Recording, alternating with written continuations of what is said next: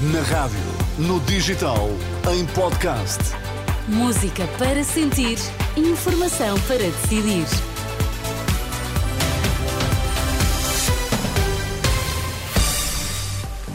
Boa terça-feira, seja muito bem-vindo. A partir de agora está comigo Sónia Santos na Renascença. Nas notícias temos o André Rodrigues. Boa tarde, André. Olá, Sónia, boa tarde. Quais são os temas em destaque?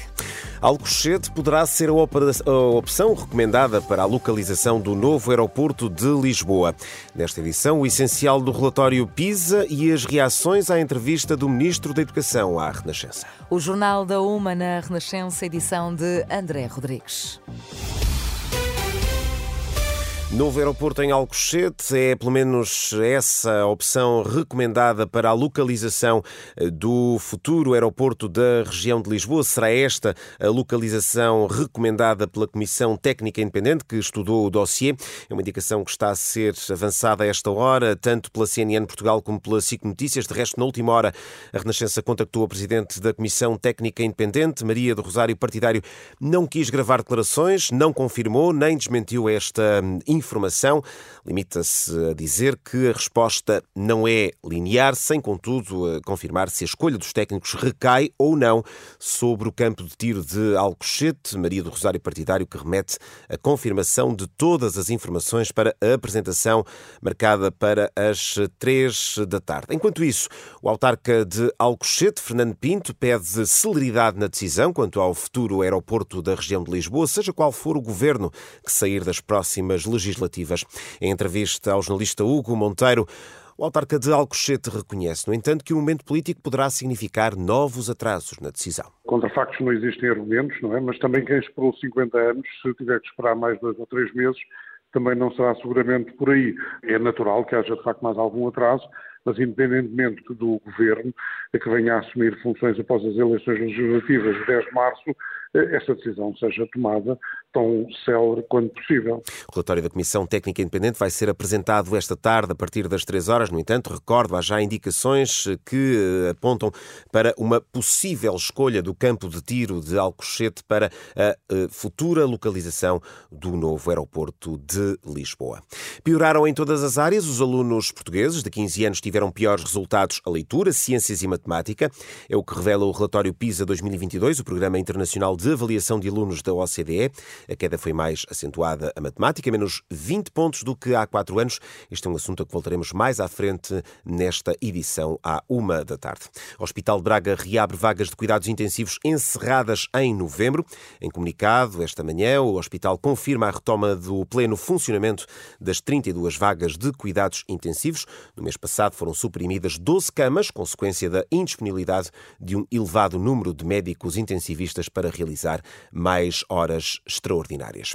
Guerra no Médio Oriente, pelo menos 50 pessoas morreram na sequência de ataques israelitas no centro e sul da faixa de Gaza. A informação está a ser avançada pela televisão Al Jazeera, que cita a agência de notícias palestiniana. Entretanto, o Qatar, que tem mediado o conflito entre Israel e o Hamas, acusa as forças israelitas de matar civis inocentes, pedindo o regresso de Tel Aviv às negociações.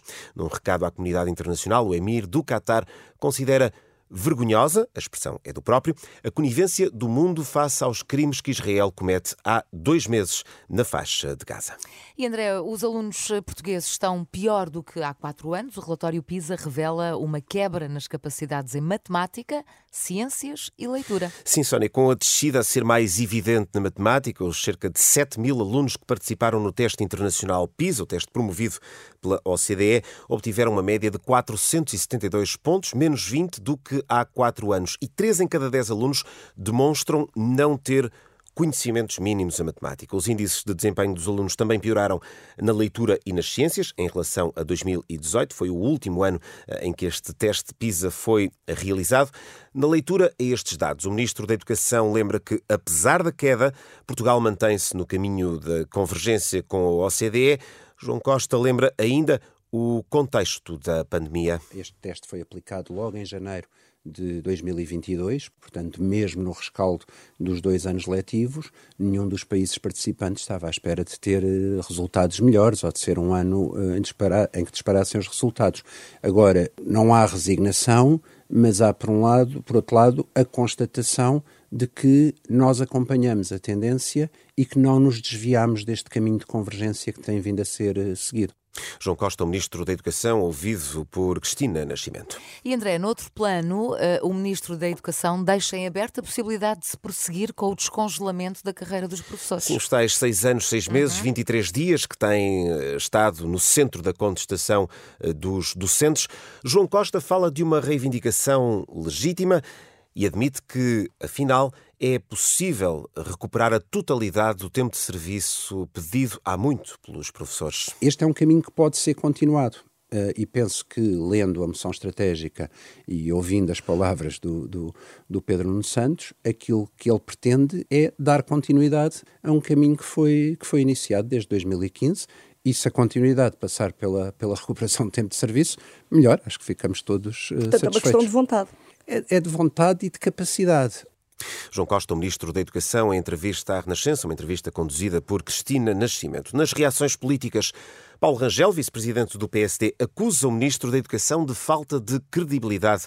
O social-democrata diz que o facto de João Costa dizer agora que há margem para recuperar a totalidade do tempo de serviço congelado aos professores é desonesto. É total falta de credibilidade deste ministro. Eh, a desfaçatez, eu penso que é verdadeira desfaçatez, que foi uh, responsável por um tratamento dos professores, juntamente com o Primeiro-Ministro, diga-se de passagem, que passou até, do meu ponto de vista, pelo desprezo da carreira profissional e da dignidade profissional dos professores, vir agora em clima pré-eleitoral interno, numas eleições internas, desdizer tudo aquilo que fez durante estes oito anos. Paulo Rangel, vice-presidente do PSD, ouvido por Liliana Monteiro. Já na área sindical, André Pestana, do STOP, o Sindicato de Todos os Profissionais da Educação, integra estas declarações do ministro João Costa numa narrativa eleitoralista. Isto já faz lembrar um bocado o Black Friday eleitoral, não é? Ou seja, um ministro que teve grandes responsabilidades na pasta do Ministério da Educação desde 2015, inicialmente como secretário de Estado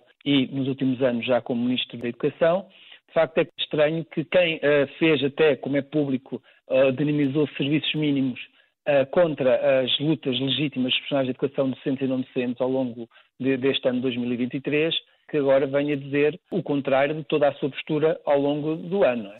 Já os diretores escolares pedem um pacto para a educação. Filinto Lima espera que as intenções dos partidos se concretizem em atos depois das eleições de 10 de março. O que nós pedimos é que, de facto, porque isto parece que é unânime é, é de todos os quadrantes políticos, é que, de facto, eh, isto fique num pacto da educação. A altura de fazer pactos é agora, não é depois das eleições. Agora, é preciso é que depois das eleições, seja qual for o partido político que ganha, passe da palavra aos atos. E muitas vezes isso é esquecido.